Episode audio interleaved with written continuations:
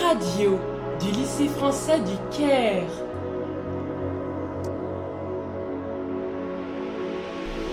Bonjour Eva. Bonjour Saja. Nous faisons partie de l'AP Radio en seconde et aujourd'hui nous allons vous présenter euh, quelques thèmes très divers euh, que euh, vous allez découvrir à la prochaine émission. Donc Emma, quels sont les différents thèmes? Alors nous allons commencer avec l'ISS. Nous allons parler d'espace avec l'ISS présenté par moi-même. Et c'est quoi en fait l'ISS L'ISS c'est la Station spatiale internationale en orbite autour de la Terre depuis 1996. Euh, et donc ensuite, nous allons revenir sur Terre et nous allons parler de la culture à travers les plats, présentés par Farah et moi-même. Et ensuite, nous allons parler de la musique. Mais quel genre de musique? Euh, Ça sera concentré sur euh, la musique métal avec Sophia et Rana. D'accord. Nous allons parler des stéréotypes qui se trouvent au Japon, présentés par Isham. Donc attendez-vous à, entendre des thèmes très divers et connaître plus d'informations sur la Terre et même sur l'espace.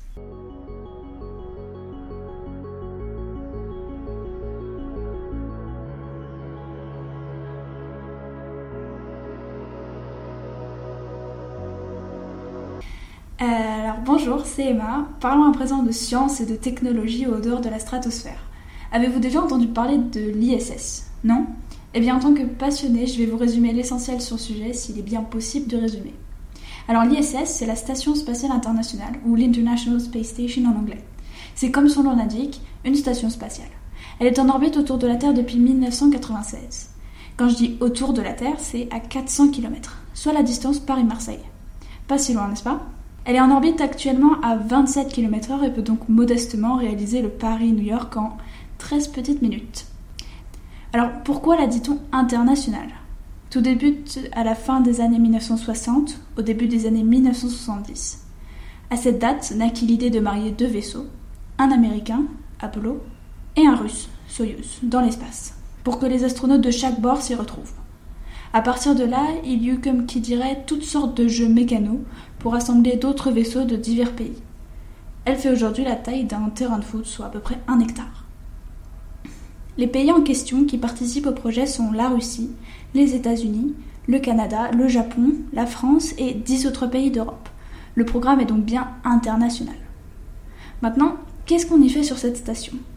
L'ISS est principalement un grand laboratoire scientifique hyper technologique où sont menées des centaines d'expériences prenant avantage de la microgravité de la station. Des expériences qui concernent ou qui impliquent le corps humain, des expériences physiques, chimiques, mais aussi technologiques et biologiques. Par exemple, ils font pousser des salades sur l'ISS.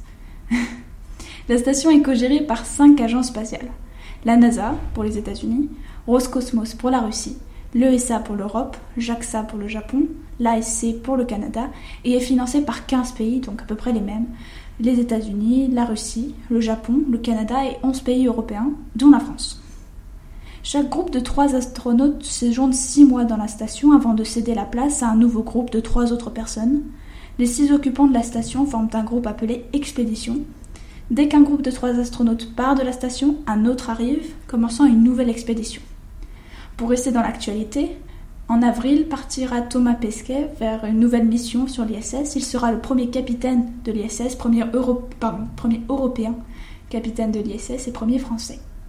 Voilà, j'espère que vous en avez appris un peu plus grâce à moi sur le sujet et que j'ai éveillé votre curiosité. Bonjour chers auditeurs, vous écoutez Radio LFC avec Saja et Farah derrière le micro. Bonjour Farah. Bonjour Saja. Il fait beau aujourd'hui, n'est-ce pas? Certainement, mais il fait un peu froid par rapport aux autres jours. Oui, c'est vrai. Mais aujourd'hui, nous revenons avec un thème très intéressant. Et on va commencer en vous posant une petite question. Avez-vous jamais découvert un pays sans goûter l'un de ses plats délicieux? C'est certainement une question très intéressante, Saja. Et personnellement, ma réponse sera certainement non, puisqu'on ne peut pas découvrir la culture d'un pays sans connaître sa gastronomie. En effet, si celle-ci est un art, elle est susceptible de nous éclairer sur la société qui l'entoure. C'est vrai, et notre cuisine, la cuisine orientale, est très connue par la diversité de ses plats et les différents ingrédients qui y sont utilisés. Cette gastronomie qui s'étend du Maroc aux Émirats est aussi vaste que goûteuse. Et cela explique, entre autres, la pluralité des cultures qui ont apporté leur influence afin de la sublimer. La cuisine orientale constitue même une attractivité touristique et c'est en fouillant après les plats qu'on acquiert une certaine connaissance de l'histoire des pays. Exactement, et pour vous illustrer l'idée, prenons l'exemple de la région dans laquelle nous vivons, le Moyen-Orient. Vous ne vous rendez pas compte peut-être, mais derrière les plats que nous mangeons au quotidien, une histoire mystérieuse se cache. Commençons donc par notre pays, l'Égypte. La gastronomie égyptienne est composée de diverses influences du Moyen-Orient et de l'Afrique du Nord, tout comme de Grèce ou de France, reflétant ainsi la diversité et la richesse de son histoire. Par exemple, le fata, un plat qui nous est cher, est un plat arabe qui a ses origines dans l'ancienne Égypte. Traditionnellement, beaucoup de paysans en mangeaient au petit déjeuner, car c'était le repas le plus important de la journée. Composé de pain frais et de pain dur mélangé à du yaourt, le fata peut être accompagné de poulet et d'aubergines ou de pois chiches. Aujourd'hui, cette spécialité égyptienne se trouve dans la plupart des restaurants du pays. Mais ce n'est plus le cas. De nos jours, ce plat a été remplacé au petit déjeuner par le foul puisqu'il coûte moins cher. Je pense même de 1 à 3 livres égyptiennes en 2012. Le foul prend ses origines de l'Afrique du Nord et du Moyen-Orient. Il est plein de calories et de protéines. C'est un plat à base de fèves, de l'huile d'olive, du citron et d'épices comme le cumin. Il est considéré comme un don de Dieu. Et un autre pays qui possède une diversité culinaire magnifique est le Liban. Le hummus, par exemple, quoique souvent considéré comme plat secondaire, il possède une origine assez surprenante. Et faisons un petit point sur la recette du hummus. Il est composé de purée de pois chiches et de tahini. Il est accompagné par de l'huile d'olive et du jus de citron et c'est un plat servi froid. Le hummus est un plat très populaire au Moyen-Orient. Il possède une place sur la table de chaque repas. D'origine ottomane, c'est un plat commun à au moins huit pays qui se disputent sur sa paternité, dont l'Égypte, le Liban, la Palestine, mais également la Grèce, la Turquie, la Jordanie et la Syrie. Mais il ne faut pas oublier que le Liban en a fait du hummus une partie de son patrimoine national. Revenons donc en Égypte, mais cette fois-ci pour découvrir l'histoire d'un dessert. Donc mettez-vous à table et préparez vos plats, car maintenant on va servir le kunafa. Hum, délicieux Ce délicieux dessert égyptien, comme tu viens de le dire, porte le nom de son ingrédient principal, le kunafa. Une pâte feuilletée, sucrée, que l'on trouve dans de nombreux endroits de la gastronomie arabe.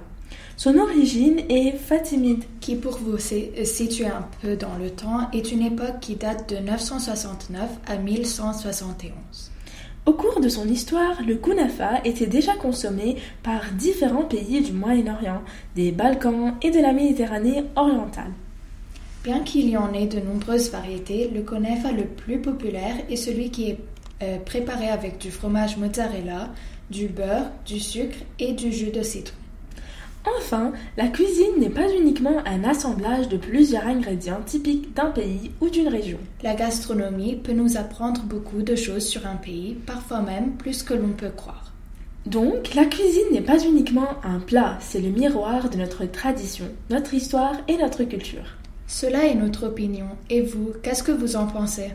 Chers auditeurs, notre émission radio est terminée pour aujourd'hui. Merci de nous avoir écoutés et à la prochaine fois. Bonjour, je m'appelle Rana, je suis en classe de seconde 2. Et moi je m'appelle Sophia et je suis aussi au seconde 2. Et aujourd'hui, on va vous parler de la musique métal, de ses origines, de son influence dans le passé et de son influence de nos jours. D'abord, la musique métal est un genre musical dérivé du rock apparu au Royaume-Uni et aux États-Unis à la fin des années 1960. En effet, le métal est un terme général et il y a beaucoup de sous-genres, comme par exemple le new metal, le rap metal, le death metal, le alternative metal, etc. Bref, le métal désigne en général tout ce qui est musique descendant du heavy metal traditionnel et du rock en raison de l'utilisation importante des guitares saturées et au rythme puissant de la batterie. Un exemple de groupe de métal très connu est le band américain de thrash metal nommé Slayer. Ils ont été formés en Californie en 1981 et ont été actifs jusqu'en 2019. Ils avaient donc 38 ans de carrière. Ils sont très reconnaissables et connus grâce à leur style rapide et agressif. Ils font d'ailleurs partie des quatre grands groupes de thrash metal aux côtés de Metallica, de Megadeth et Anthrax, d'autres groupes de metal tout aussi connus.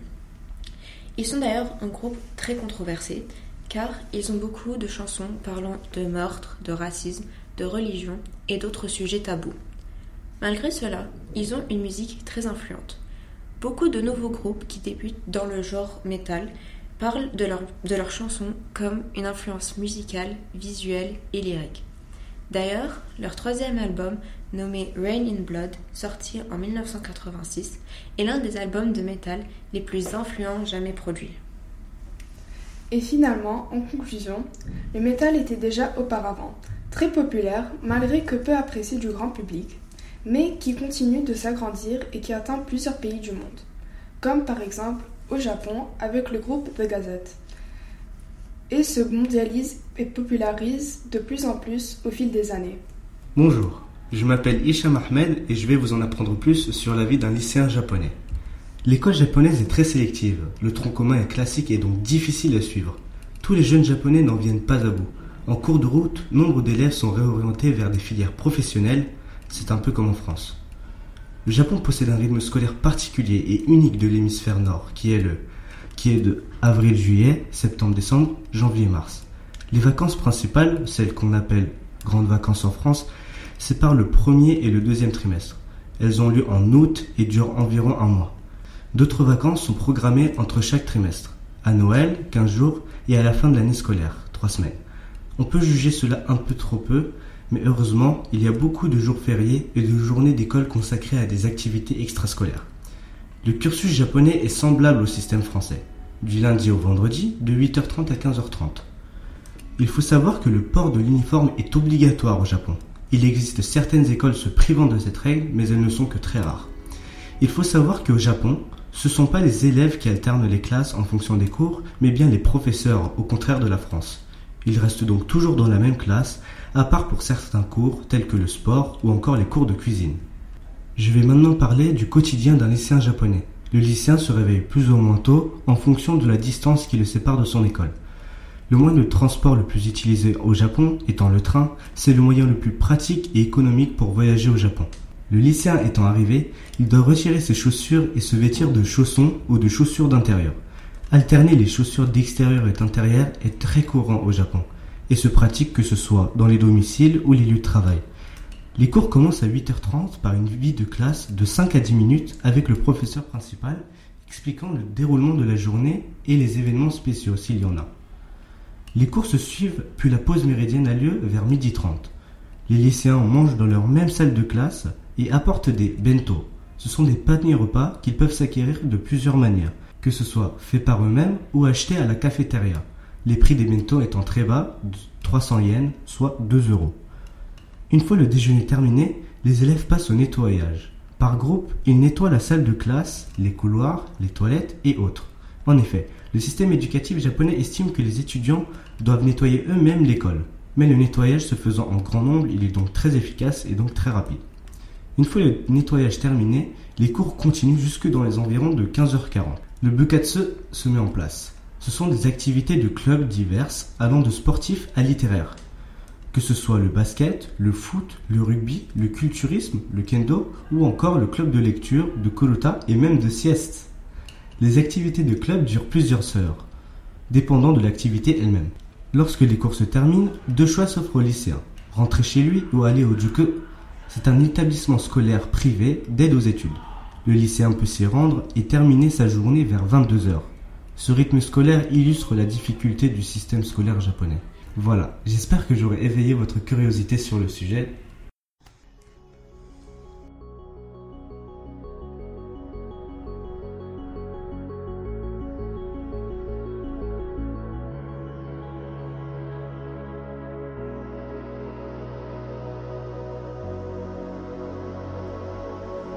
RLFC, vous écoutez la radio du lycée français du Caire.